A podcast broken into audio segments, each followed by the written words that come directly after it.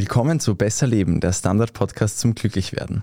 Ich kürze die Anmoderation heute etwas ab. Ihr wisst ja alle, wie ich heiße und es ist Sommerpause. Also gibt es jetzt vier Wochen lang Replays von älteren Folgen, die viele von euch hoffentlich oder vielleicht noch nicht gehört haben. Und wir starten mit einer Folge zum Thema Kaffee. Das ist sowieso zeitlos, das geht im Sommer genauso wie im Winter. Und so viel kann ich vorwegnehmen. Ich hätte angenommen, dass er schädlicher ist als er letztlich ist. Die Folge ist es natürlich schon ein bisschen mehr als ein Jahr, glaube ich, alt. Mag sein, dass es seitdem zwei, drei neue Studien gäbe, aber ich gehe ganz stark davon aus, dass der Kern nach wie vor absolut aktuell ist. Also ja, viel Spaß mit der Folge. Willkommen bei Besser Leben, der Standard-Podcast zum Glücklichwerden. Ich bin Martin Schauhuber. Ich bin Selina Thaler. Und heute geht es um ein Thema, das von sehr vielen Mythen und noch viel mehr Meinungen begleitet wird und auch mit ein bisschen Abhängigkeit, nämlich um das Koffein und damit auch hauptsächlich um den Kaffee. Wie viele Tassen hast du denn heute schon getrunken? Ich habe tatsächlich seit sechs Tagen keinen Kaffee getrunken, weil mich der liebe Professor Michalsen überzeugt hat vor circa einem Monat in unserer Fastenfolge und ich im vierten Tag meines Heilfastens bin. Und da darf man keinen Kaffee trinken. Ich esse halt eine Suppe am Tag mit zwei Stück Gemüse und das war's.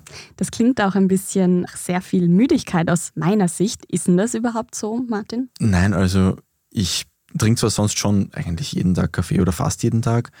Er fehlt mir jetzt nicht an. Und auch die 1800 Kalorien fehlen mir nicht so wie gedacht. Mhm. Aber man merkt schon ein bisschen. Ja, wir werden dich weiterhin beobachten und du kannst ja auch immer mal wieder von deinen Erfahrungen berichten vom Heilfasten. Wie lange willst du es denn ansetzen? Jetzt hast du so Nur mal einen Tag, also fünf Tage. Okay. Selina, ich weiß von dir, wir haben auch schon einige Kaffees gemeinsam getrunken. Wie viel waren es bei dir heute? Heute waren es zwei. Also ich schaue, dass ich so maximal drei Kaffee am Tag trinke. Das ist ja auch noch so eine Glaubensfrage, ja. auf die wir zu sprechen kommen, wie viel Kaffee man trinken sollte. Aber es ist auf jeden Fall eines der beliebtesten Getränke der ja. Welt. Also man findet es auch in sehr vielen Kulturkreisen. Schätzungen zufolge werden jeden Tag 2,2 Milliarden Tassen getrunken auf der ganzen Welt. Also das sind neun Nullen, muss man sich mal vorstellen. Und ich glaube, selbst wenn man unsere Kollegen rausrechnet, bleiben da noch zwei Milliarden übrig. Ja, es gab mal so eine interne Statistik tatsächlich. Ich habe es jetzt gerade nicht mehr parat, aber es, waren, es war extrem viel Kaffee, den wir hier in der Redaktion trinken, wenn wir nicht im Homeoffice sind. Die meisten, also die Menschheit an sich trinkt auch schon sehr lange Kaffee. Also es gibt so einen Keramikfund aus dem Grenzgebiet zwischen den USA und Mexiko, der ungefähr auf 1250 Jahre Alter datiert wird und da konnten schon auch Rückstände von Koffein und ähnlichen Substanzen nachgewiesen werden. Oft sind Sachen, die man schon lange macht, gut. Aber beim Kaffee gibt es ganz viele Menschen, die glauben, es ist super, ganz viele Menschen, die glauben, es ist schlecht. Das Wichtigste mal zum Anfang.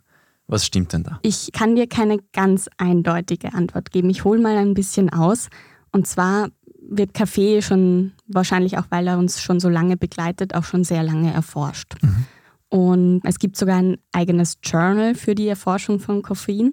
Und es werden jährlich hunderte Studien veröffentlicht, eben die Aussagen widersprechen sich da auch oft. Du hast es schon angesprochen. Es ist so ein bisschen wie mit der Butter oder mit dem Rotwein, wo gefühlt jedes Jahr irgendwie eine neue Studie kommt, die jetzt sagt, das ist gut für die Gesundheit ja. und dann kommt die nächste, das ist schlecht für unsere Gesundheit. Dunkle Schokolade auch ein Klassiker. Genau, so ist es auch ein bisschen beim Kaffee.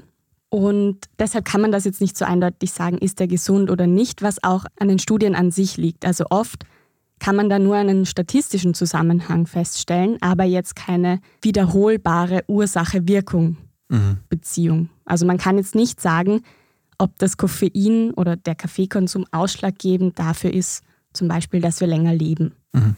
Aber es dürfte einen Zusammenhang geben. Es kann aber sein, dass da noch 100 andere Faktoren okay. mitspielen. Nur um das so ein bisschen zu erklären. Es werden dann auch oft Patienten untersucht und nicht gesunde Menschen. Das macht natürlich auch einen Unterschied. Und oft fehlen auch Langzeitwirkungen. Es gibt zwar Forschende, die sich mittlerweile große Datensätze anschauen, aber naja. Zurück zu dieser Streitfrage. Warum das eigentlich auch so polarisiert ist, glaube ich, dass im Jahr 1991 Kaffee von der Weltgesundheitsorganisation als krebserregend eingestuft wurde. Und man hat damals Koffein in einer Studie im Zusammenhang mit Harnblasenkrebs gebracht. Nachher hat sich dann aber herausgestellt, dass diese Personen, die diesen Krebs hatten, auch Raucher waren und dass das ausschlaggebender war mhm. für den Krebs. Und mittlerweile werden solche Faktoren wie Rauchen zum Beispiel rausgerechnet bei den Kaffeestudien. Und erst 2016 hat man dann nämlich die Meinung geändert, also die WHO, und hat gesagt, okay, ist nicht mehr krebserregend, sondern man geht jetzt eher von einer gesundheitsfördernden Wirkung okay. aus, solange man nicht exzessiv Kaffee trinkt. Also zusammenfassend kann man sagen, Kaffee kann gut für uns sein und mit einiger Sicherheit ist auch nicht schlecht für uns. Es geht ja, glaube ich, eigentlich weniger um den Kaffee konkret als um das Koffein. Mhm. Wo ist denn das überall enthalten? Wahrscheinlich nicht nur dort, wo man denkt, oder? Koffein ist eine natürlich vorkommende chemische Verbindung, die eben in Pflanzenteilen von Kaffee- und Kakaobohnen, aber auch in Teeblättern, in Guarana-Beeren oder in Cola-Nüssen enthalten ist. Die Inhaltsstoffe kennen viele, also eben in Schokolade ist auch Koffein enthalten. Das muss man auch bei Kindern zum Beispiel bedenken, dass die da auch Koffein zu sich nehmen, wenn sie Schokolade essen. Das ist übrigens der, die Hauptquelle für Kinder. Das erklärt die Performance meines Neffens zu Ostern. Cola hat natürlich auch Koffein, die Kolanuss. Und Koffein wird auch in einer Reihe von Nahrungsergänzungsmitteln oder auch Medikamenten eingesetzt. Warum wird ist denn das so beliebt? Was passiert denn bei uns, wenn wir Koffein zu uns nehmen? Anders als bei der Wirkung ist das, was bei uns im Körper passiert, relativ gut bekannt. Einmal nur im Schnelldurchlauf durch, den, durch die Biologievorlesung. Koffein wird recht schnell vom Körper aufgenommen. Also diese stimulierende Wirkung setzt so innerhalb von einer halben Stunde ein, manchmal auch schon ab 15 Minuten. Das hängt immer von der Körpergröße und vom Gewicht natürlich auch ab. Und kann mehrere Stunden anhalten. Wir nehmen das über den Magen auf und über den Dünndarm gelangt das dann das Koffein in die Blutbahn und wird im ganzen Körper verteilt. Das wirkt nicht nur anregend auf das zentrale Nervensystem, sondern erhöht auch den Blutdruck und stimuliert so den Verdauungsprozess. Und auch im Gehirn passiert einiges. Koffein schafft es nämlich, diese Blut-Hirn-Schranke zu überwinden und erreicht eben über das Gehirn dann das zentrale Nervensystem. Da werden dann eben Cortisol und Adrenalin ausgestoßen. Das heißt, der Körper bekommt das Signal, nicht müde zu werden. Also das Herz äh, schlägt schneller, der Puls steigt, die Blutgefäße erweitern sich. Und was auch noch beim, beim Gehirn ganz interessant ist, ist, dass auch das Koffein in den Regionen wirkt, die von Alzheimer betroffen sind. Man vermutet, dass eben Koffeinkonsum da auch ein geringeres Risiko für Alzheimer und Parkinson hat. Okay, quasi indem es diese Hirnregionen aktiv hält auch. Mhm. Mhm. Du hast es vorher gemeint, es ist oft schwierig zu sagen mit der Datenlage. Gibt es Benefits, wo man zumindest sagen kann, wahrscheinlich ist es so, mit gutem Gewissen? Koffein ist in zahlreichen Medikamenten enthalten, weil es schmerzstillend wirkt. Gerade bei Kopfschmerzen. Also vielleicht kennst du Tomapyrin, das ist ein mhm. Schmerzmittel, wird für Kopfschmerzen eingesetzt, das auch sehr viel Koffein enthält zum Beispiel. Es gibt ja auch ganz viele Menschen, die Kopfweh kriegen, wenn sie keinen Kaffee trinken. Ist mhm. das dann nicht das, ist das dann keine Entzugserscheinung, sondern einfach, dass ihr tägliches Medikament nicht mehr da ist? Ja, also es kann eben schon eine Entzugserscheinung sein, tatsächlich, kurzfristig.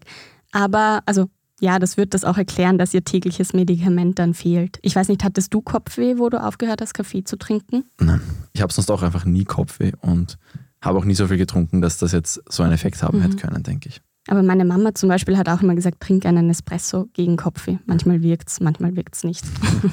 Muss man wahrscheinlich auch dran glauben. Aber es ist ja auch, es tut da ja nicht wirklich weh. Hoffentlich, ich weiß nicht, was du mir jetzt noch alles erzählen wirst. Ist ja billiges Medikament, das auch noch gut schmeckt, wenn man den richtigen Kaffee verwendet. Von genau. dem her. Und die richtigen Dosen einhält. Das ist. Ah, ja. Das ist okay. hier immer wichtig, genau. Okay. Was die Lebenserwartung angeht, da haben sich zum Beispiel im Jahr 2017 Forschende angeschaut, ob das da einen Zusammenhang gibt. Also stirbt man später, wenn man viel Kaffee trinkt? Das war so die Frage. Und was rausgekommen ist, sie haben sich da wirklich sehr viele Daten angeschaut von einer halben Million Menschen aus zehn europäischen Ländern. Bei den Männern gibt es eine Wahrscheinlichkeit, dass es eben so einen Zusammenhang gibt zwischen hohem Kaffeekonsum und einer niedrigeren Wahrscheinlichkeit zu sterben. Bei Frauen war das ein bisschen geringer. Aber es gibt da ein großes Aber. Einerseits müssen die so um die sieben Tassen Kaffee trinken pro Tag, damit das überhaupt eine, eine Wirkung zeigt. Und zweitens können die Studienautoren auf der Basis von, der, von den Daten trotzdem keine Empfehlung für mehr oder weniger Kaffeekonsum geben. Also ein moderater Kaffeegenuss von etwa drei Tassen am Tag sind nicht schädlich und haben eben gesundheitliche Vorteile. Ja, wie gesagt, es gibt immer nur eine Korrelation und keine Kausalität. Also die Daten sind jetzt nicht fest genug, dass man sagt, es müssen jetzt alle einfach sieben Tassen Kaffee am Tag trinken, wenn sie länger leben wollen. Genau. Aber es kann sein, dass es mit besserer Datenlage irgendwann so ist, potenziell. Mhm. Aber wie gesagt, die Daten sind oft sehr gering bei den meisten Studien. Gibt es irgendwas, wo es ein bisschen mehr Aussage gibt. Ja, was ich auch ganz spannend fand, ist, dass sich das Koffein auf die Lunge auswirkt. Mhm. Also anscheinend weiten sich die Bronchien und die Muskulatur entspannt sich. Das heißt, das Atmen wird leichter, wenn wir Kaffee trinken. Deshalb wird auch Koffein und ähnliche Substanzen bei Frühchen zum Beispiel eingesetzt, um deren Atmung zu unterstützen. Was ist jetzt mit dieser ganzen Karzinogenkiste? Mhm. Das ist ähm, eben wie eingangs erzählt, wurde Koffein als krebserregend eingestuft, ist jetzt nicht mehr so. Und zum Beispiel gibt es also neuere Studien, die darauf hindeuten, dass es ein geringeres Risiko für Leberkrebs gibt, mhm. Weil Koffein wird wie Alkohol zum Beispiel in der Leber abgebaut. Anders als Alkohol zerstört es die Leber aber nicht, sondern schützt die Leber, wenn man ungefähr mehr als vier Tassen am Tag trinkt dann dürfte es wohl auch eine schützende Wirkung vor Brustkrebs haben nach den Wechseljahren, aber auch bei fortgeschrittenem Prostatakrebs und bei Gebärmutterkrebs. Und auch das Hautkrebsrisiko dürfte sich um ein Fünftel ungefähr reduzieren, wenn man täglich vier oder mehr Tassen Kaffee trinkt.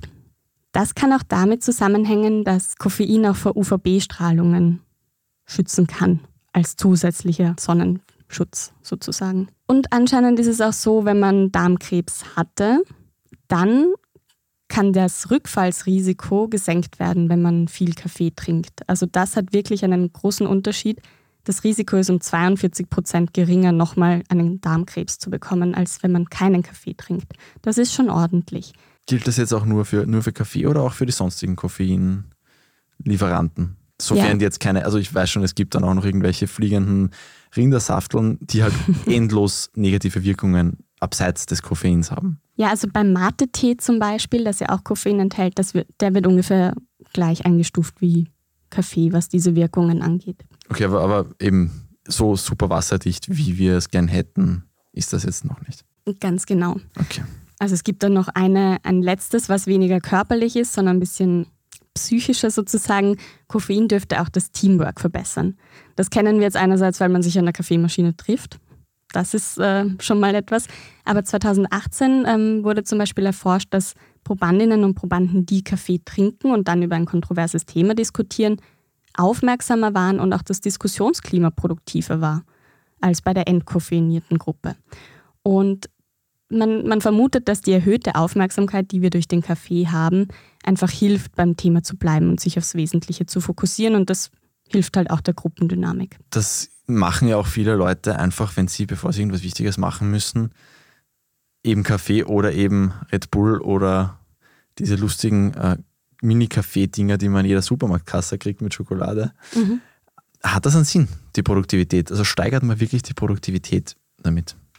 Ja, ob man produktiver ist, man ist auf jeden Fall leistungsfähiger. Mhm. Ja, also Koffein fördert die Konzentration und auch die Reaktionszeit. Auch die geistige Leistungsfähigkeit wird gesteigert. Man merkt das auch manchmal, hebt sich auch die Stimmung. Und das ist sowas wie ein bisschen ein Koffeinkick, das kann man schon sagen. Und wir halten auch länger durch, einfach weil sich unser Müdigkeitsempfinden ändert. Also wenn wir jetzt irgendwas lernen, dann sind wir ausdauernder mit Kaffee. Es beeinflusst nämlich auch, also das Koffein beeinflusst nämlich auch unser Erinnerungsvermögen. Das zeigen zum Beispiel Studien, dass ähm, Testpersonen, die so eine Koffeinpille schlucken, das kennen manche auch von Studentinnen und Studenten in ihrem Umkreis, die nehmen das auch immer wieder mal, die schneiden tatsächlich besser ab in, in, in so Tests als ungedobte Probanden. Welcher Mechanismus da konkret dahinter steckt, das ist aber noch unklar. Und weil du auch das, das Doping so ein bisschen angesprochen hast, also im Sport wird Koffein auch eingesetzt, um eben die Leistungsfähigkeit zu steigern. Das wurde auch schon unzählige Male untersucht, dass das gerade beim Ausdauersport hilft. Was den Kraftsport zum Beispiel angeht, da sind die Studien noch relativ am Anfang. Uni Graz ist da tatsächlich auch äh, mit dabei, hatten wir das letzte Mal. Seit 2004 steht Koffein übrigens auch nicht mehr auf der Dopingliste, gilt aber seit 2016 wieder als ähm, Stimulanz, wo man den Missbrauch überwachen sollte. Und es gibt, gab jetzt auch in, in den letzten Jahren immer wieder mal Studien, die sich so angeschaut haben, okay, wie ist das eigentlich jetzt nicht bei Profisportlern, sondern wenn wir zu Hause ein Workout machen, kann da Koffein helfen? Und die Antwort ist, ja, es hilft uns zumindest härter und länger zu trainieren und eben dabei bessere Leistungen zu erzielen, wenn man eine halbe Stunde vorher einen Kaffee trinkt. Das Koffein kurbelt auch so ein bisschen die Fettverbrennung an. Also Vor allem, wenn man mehrere Stunden davor nichts gegessen hat, kann also beim Abnehmen helfen. Aber dass man jetzt sagt, ein Kaffee hilft quasi oder ersetzt eine Mahlzeit und du nimmst dadurch noch ab, das äh, ist Hokuspokus. Ich weiß von vielen sehr, sehr guten Kletterern, dass die große Mengen Kaffee konsumieren. Also die sind einfach beim Klettersteigen mit ihrer kleinen Kaffeekanne und mit einem Gasbrenner. Ah, wirklich? Okay. Weil eben, wenn man länger durchhalten kann, offenbar. Und auch einfach, du brauchst halt wirklich den Millimeter-Fokus und das hilft dabei sicher auch, ja. Also, dass es aufputschend ist, kennt ja, glaube ich, jeder aus seiner Erfahrung. Irgendwann bei manchen nicht mehr kommt mir vor, aber prinzipiell schon. Wie, wie funktioniert denn das? Wie ist denn das wirklich? Also, dass es eben aufputscht, das wissen die meisten von uns. Die Experten von der Europäischen Gesundheitsbehörde, der EFSA, auf die gehe ich noch öfter ein, weil die ein sehr gutes Paper dazu geschrieben haben, die sagen, dass ungefähr eine Dosis von 75 Milligramm Koffein die Aufmerksamkeit erhöht. Also das putscht uns auf. Das entspricht ungefähr zwei Tassen Kaffee. Wie funktioniert das jetzt wirklich? Also einerseits hält uns Koffein wach, andererseits hält es uns davon ab, müde zu werden. Also es sind zwei Wirkungsweisen. Und jetzt müssen wir, glaube ich, ein bisschen ausholen, um das zu verstehen, wie das eigentlich geht. Und zwar so. Wenn wir, sobald wir aufstehen, haben wir ein Level in uns an Adenosin. Adenosin ist sozusagen der Müdigkeitsbotenstoff. Der wird, äh, der wird aktiviert, sobald wir Energie verbrauchen. Also irgendwann ist dieser Tank voll. Das ist unser Countdown des Tages. Genau. Also nach 16 Stunden idealerweise ist der voll und sagt deinem Körper so und jetzt geschlafen, acht Stunden, dann wird dieses Adenosin wieder abgebaut und dieser Kreislauf fängt von vorne an. Klingt praktisch. Genau. Was jetzt aber dazu kommt, ist, dass dieses Koffein schaut sehr ähnlich aus wie dieses Adenosin und kann sich auf die Rezeptoren setzen, wo eigentlich dieser Müdigkeitsbotenstoff hinkommt und sagt so, nee, nee, heute, jetzt gerade mal nicht und blockiert quasi diese Wirkung. Das heißt, es werden einfach weiter Wachmacher ausgeschüttet. Das heißt, es braucht auch eine gewisse Dauer, bis wir dieses Koffein wieder abgebaut haben und sich das Adenosin dahinsetzen kann. Die Halbwertszeit von Koffein beträgt laut dem Schlafmediziner Matthew Walker, der auch ein sehr gutes Buch dazu geschrieben hat, falls das ähm, wen interessiert. Der sagt eben, die Halbwertszeit beträgt ungefähr sechs Stunden. Also nach sechs Stunden haben wir die Hälfte von dem Koffein von einer Tasse abgebaut. Nach zwölf Stunden ist es ein Viertel. Okay, also es bleibt recht lange im System. Was macht das dann mit unserem Schlaf, wenn wir knapp davor Kaffee trinken? Ich weiß noch, der Professor Vize, unser Schlafprofessor, der hat gesagt, sechs Stunden vorm Schlafengehen sollte man keinen Kaffee mehr trinken. Ja, ich glaube, das ist auch ein, eine gute Empfehlung, so wie ich das jetzt herausgefunden habe. Ist nämlich eben, wenn man jetzt, man muss sich das nur denken, wenn man zu Mittag eine Tasse Kaffee trinkt, dann ist ein Viertel von diesem Koffeingehalt immer noch um Mitternacht im Gehirn, also zwölf Stunden später und wird dann abgebaut. Das heißt, wenn das Koffein da diese Adenosinrezeptoren blockiert, verzögert das natürlich das Einschlafen oder verringert die Schlafdauer und verkürzt auch die REM-Phase. Da tut sich einiges, wenn man spät Kaffee trinkt. Das sollte man auf jeden Fall beachten. Und du hast es auch schon mal angesprochen, vieles davon ist natürlich individuell. Manche haben sich an einen hohen Kaffeegenuss gewöhnt. Das, da tritt einfach ein Gewöhnungseffekt ein und die leiden dann gar nicht mehr so beim Einschlafen.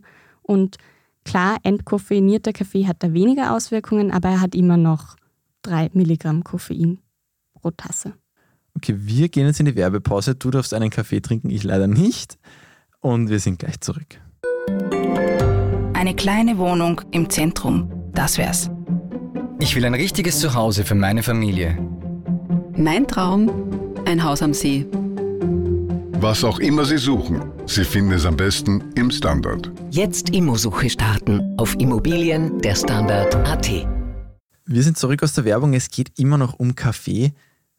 Und meistens sind tolle Sachen nicht nur toll. Das ist leider die bittere Wahrheit im Leben. Was ist denn schlecht an Koffein? Ja, also kurzfristig kann es bei Erwachsenen und Kindern zu negativen Auswirkungen auf das zentrale Nervensystem kommen. Aber damit es jetzt zum Beispiel nicht zu so einem riesigen Zittern oder Herzrasen oder so kommt, das sagt die Europäische Lebensmittelbehörde, maximal 200 Milligramm Koffein pro Tasse. Dann ist ein so ein, ein Mythos, der auch oft oder etwas, was man oft hört im Zusammenhang mit Kaffee, dass er entwässert. Ich habe es zum Beispiel auch so erklärt bekommen, dass man in Wien im Kaffeehaus immer ein Glas Wasser zum Kaffee bekommt, eben genau aus diesem Grund. Mhm. Das kann man auf jeden Fall nicht wissenschaftlich belegen. So, Koffein hat keinen entwässernden Effekt. Also die Untersuchungen zeigen auch, dass Kaffee im Prinzip so wirkt wie jede andere Flüssigkeit, die wir zu uns nehmen. Und Ja, Koffein wirkt harntreibend, aber man scheidet dabei nicht mehr Wasser aus. Das heißt, man muss öfter, aber man verliert nicht mehr. Regelmäßige Kaffeetrinkerinnen und Trinker merken anscheinend diesen treibenden Effekt gar nicht mehr. Dann gibt es auch immer wieder noch so diese Frage, ist Kaffee eigentlich abführend oder nicht? Das liegt wohl daran, dass durch den Koffein die Darmbewegungen angeregt werden und deshalb die Verdauung sich einfach schneller anfühlt. Und sonst gibt es jetzt also keine Sachen, die jetzt schon nachgewiesen wären an negativen Seiten. Aber es gibt ja Menschen, wo man sagt, die sollten nicht zu viel Kaffee trinken. Das dürfte ja auch recht klar sein, oder? Mhm. Also eben, wie gesagt, das waren jetzt so die, die negativen Auswirkungen, die sicher so für viele gelten. Es gibt auch immer wieder widersprüchliche Studien, aber das ist das, was ich so herausgefunden habe. Und ja, es gibt Menschen, die nicht oder nicht zu viel Kaffee trinken sollten. Mhm. Klassisches? Beispiel Schwangere und Stillende. Mhm. Also da sagt die EFSA, dass man nicht mehr als 200 Milligramm Koffein pro Tag trinken soll, weil sonst eben der Fötus nicht so gut wächst. Ähm, alles, an, also alles quasi drunter ist unbedenklich für das Baby. Und anscheinend auch Frauen, die an Osteoporose leiden, sollten weniger Kaffee trinken und Menschen mit bestehenden Herzproblemen. Gibt es eine richtige Zeit, außer nicht zu knapp vorm Schlafengehen? Nicht wirklich, aber man kann schon was bedenken. Auch da gibt es einige Mythen. Es gab mal so eine Studie, die die Runde gemacht hat, wo es geheißen hat, zwischen halb zehn und halb zwölf ist so die ideale Zeit, wo man einen Kaffee trinken soll. Da hat sich der Neurowissenschaftler, der das gemacht hat, verrechnet. Was aber wichtig ist, ist, ähm, man sollte nicht direkt nach dem Aufstehen einen Kaffee trinken, sondern ein bisschen warten, weil wir haben unseren körpereigenen Espresso, der ausgeschüttet wird, das heißt das Cortisol. Das ähm, ist ungefähr eine Stunde, nachdem wir aufstehen, aktiv und macht uns munter. Und wenn man da jetzt noch einen Espresso oder einen Kaffee draufsetzt, dann kann das einfach nur zu zittrigen Händen oder Schweißausbrüchen oder irgendwie einem übersäuerten Magen führen. Manche kennen das vielleicht auch, wenn man das macht. Deshalb ungefähr eine Stunde warten, dann ist dieses Cortisol-Level auf einem guten Niveau und dann kann man einen Kaffee trinken, so dass es auch was wirkt. Du kannst ihn natürlich auch vorher trinken, aber es wirkt einfach nicht. Und also eben diese eine Stunde nach dem Aufstehen, vielleicht besser einen Orangensaft trinken als einen Kaffee und den dann genießen, dass es auch wirklich was wirkt und man wacher wird. Oder Wasser trinken, ganz großartig. Am besten lauwarmes Wasser, ist gut für den, für den Bauch. Und ähm, vor dem Schlafengehen hast du schon angesprochen, äh, Schlafmediziner Ingo Vize, den wir in der In der siebten Folge hatten. Der hat ja gesagt, kein Kaffee nach 17 Uhr. Matthew Walker, den ich vorher schon angesprochen habe, der sagt tatsächlich, und das ist ein bisschen ernüchternd für Kaffeefans, 14 Stunden Pause zwischen Kaffee, also zwischen dem letzten Kaffee und dem Schlafengehen. Damit sich halt alles quasi vollständig abbauen kann und nichts mehr im Gehirn herumschwirrt. Das klingt jetzt bitter, aber das ist, dieser Matthew Walker ist also der Schlafpapst der USA. Mhm. Also Das ist der Ingo Vize der USA sozusagen. es sind jetzt schon oft ziemlich hohe Zahlen gekommen beim Thema Tassen Kaffee. Gibt es für einen Otto-Normalverbraucher so einen Richtwert, wie viel man trinken sollte? Oder wie viel auch das Maximum ist, was gut ist? Ja, ich finde das auch eine voll wichtige Frage, weil ich mich auch dann oft gefragt habe bei diesen ganzen Studien, wo es dann heißt, fünf oder mehr Tassen. Also wenn ich fünf Tassen Kaffee trinke, dann laufe ich wie ein Duracell-Hasel. ähm, deshalb, es, man findet immer wieder unterschiedliche Richtwerte, aber meistens so drei bis fünf Tassen pro Tag. Und das hängt eben von der Körpergröße und dem Gewicht ab. Was sind jetzt diese drei bis fünf Tassen pro Tag? Eben laut der EFSA, der Europäischen Lebensmittelbehörde, sind bis zu 400 Milligramm Koffein pro Tag unbedenklich. Eine Einzeldosis, also eine Tasse, sollte ungefähr 3 Milligramm pro Kilogramm Körpergewicht haben. Uh, das sind jetzt sehr viele Zahlen zum Zuhören. Ein Beispiel, also eine Person mit 60 Kilo sollte nicht auf einmal mehr als 180 Milligramm Koffein zu sich nehmen. Aber da kommt man sowieso nur schwer dran. Ich habe mal ein paar Referenzwerte rausgesucht. Also eine Tasse Filterkaffee hat ungefähr 90 Milligramm Koffein. Eine Dose Energy Drink oder ein Espresso haben jeweils 80 Milligramm. Eine Tasse schwarzer Tee 50 Milligramm. Eine Dose Cola 40 Milligramm und eine Tafel Vollmilchschokolade 45 Milligramm Koffein. Dunkle Schokolade hat da mehr. Und wie viel Koffein in einem Getränk drinnen ist, also gerade beim Kaffee oder beim Tee, hängt damit zusammen, wie lange man ihn ziehen lässt. Also je länger, desto stärker. Und beim Kaffee hängt es auch noch von der Röstung und von der Brühung ab. Also da kann man wieder eine Wissenschaft draus machen. Und es ist natürlich auch abhängig davon, wie schnell die Wirkung ist, ob man den Kaffee jetzt schwarz trinkt oder mit Milch und mit Zucker und so weiter. Das hat natürlich auch alles eine Auswirkung. Viele Menschen glauben zumindest, sie seien süchtig nach Kaffee. Stimmt das wirklich? Ist, ist, ist Kaffee ein Suchtmittel? Es ist ein Genussmittel, also es gilt nicht als Suchtmittel, ist aber weltweit die am meisten konsumierte psychoaktive Substanz. Und wie bereits mehrmals angesprochen, wir gewöhnen uns schon an diesen anregenden Effekt von Kaffee, aber man geht eben von einem sehr, sehr niedrigen Suchtpotenzial aus. Es gibt zwar auch Studien, die Entzugserscheinungen beschreiben, ich habe dir das eh auch schon kurz mal angekündigt. Also anscheinend ist es so, dass 12 bis 24 Stunden nach der letzten Tasse der Körper am stärksten reagiert oder stärk reagieren kann, eben mit Müdigkeit oder Kopfschmerzen. Manchen fällt auch die Konzentration schwerer oder man hat weniger Energie. Das ist auf jeden Fall kein dauerhafter Zustand. Also man muss jetzt irgendwie nicht Angst haben, dass man da Schäden davon trägt. Also nach ein, zwei Tagen hat man sich auch wieder erholt von diesem Kaffeeentzug, sollte man ihn denn überhaupt haben. Mhm. Und was auch gegen eine Sucht spricht, ist, dass andere Hirnareale aktiv sind beim Kaffeegenuss, wie jetzt bei Drogen. Mhm. Und ja, Koffein lässt indirekt Dopamin ausschütten, aber eben nicht so direkt. Und auch Tierversuche sind da nicht eindeutig. Also mal bekommen die Ratten diese Entzugserscheinungen und manchmal haben sie ein ganz leichtes Leben, auch ohne Koffein. und was finde ich auch noch ganz interessant ist, ist, dass eben wie gut wir Kaffee vertragen, wie schnell er bei uns wirkt, wie sehr er uns schmeckt, das hängt auch von unseren Genen ab. Das spielt da auch natürlich mit. Ich glaube, es spielt ja auch oft mit, dass so eine selbsterfüllende Prophezeiung das wird. Oder es gibt ja viele Leute, die sagen, ich kriege die Augen nicht auf ohne meinen Morgenkaffee, die das wirklich nicht tun, aber weil sie halt sich das auch einreden gleichzeitig. Mhm. Ja, also diese Erwartungshaltung, das spielt auf jeden Fall mit, ja. Gut, also Koffein nicht ganz so böse, wie vielleicht viele angenommen hatten. Und vielleicht hätte ich meinem Papa ein bisschen weniger ins Gewissen reden müssen wegen seinem Kaffeekonsum. Lange Jahre. Gut, so viel dazu. Wir haben noch etwas zu feiern und zwar sind wir beim European Newspaper Award in der Podcast-Kategorie ausgezeichnet worden. Das ist eigentlich schon vier Monate her. Wir haben es ein bisschen spät mitbekommen. Jedenfalls freuen wir uns sehr. Wir haben jetzt auch schon die Urkunden bekommen. Und danken natürlich auch vor allem nicht nur der Jury, sondern vor allem unseren Hörerinnen und Hörern. Ja, vielen, vielen Dank. Die es uns ja nicht geben würde. Selina, für dich hätte ich jetzt noch eine Aufgabe bis nächste Woche. Und Lass zwar, es gibt sicher irgendwen, dem du böse bist. Ja, vermutlich schon. Muss ich mal überlegen. Versuch mal, diesen Menschen zu vergeben und schau, wie sich das für dich anfühlt. Okay. Wenn es nicht klappt, wende dich an mich, dann kriegst du vielleicht noch zwei, drei Tipps, aber versuch's einfach mal. Gut, klingt gar nicht so einfach, diese Aufgabe. Aber das ich mache mich dran und berichte. Und wenn ihr nächste Woche auch mitbekommen wollt, was da rauskommt, dann abonniert uns doch auf Spotify, auf Apple Podcasts, auf Google Podcasts und gebt uns bitte womöglich eine 5-Sterne-Bewertung. Und wenn ihr Vorschläge für Themen habt, Feedback, Kritik, dann schreibt uns gerne an besserleben.derstandard.at.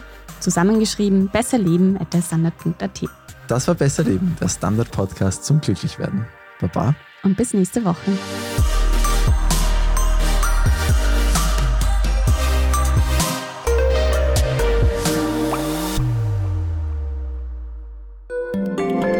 Tag, mein Name ist Oskar Bonner. Ich habe den Standard gegründet, weil es damals keine Zeitung gab, die mit den Menschen auf Augenhöhe kommuniziert hat. Guten Tag, mein Name ist Michael Grill und ich lese den Standard, weil genau das wichtig ist. Fundierte Berichterstattung, die erklärt und nicht belehrt. Der Standard, der Haltung gewidmet.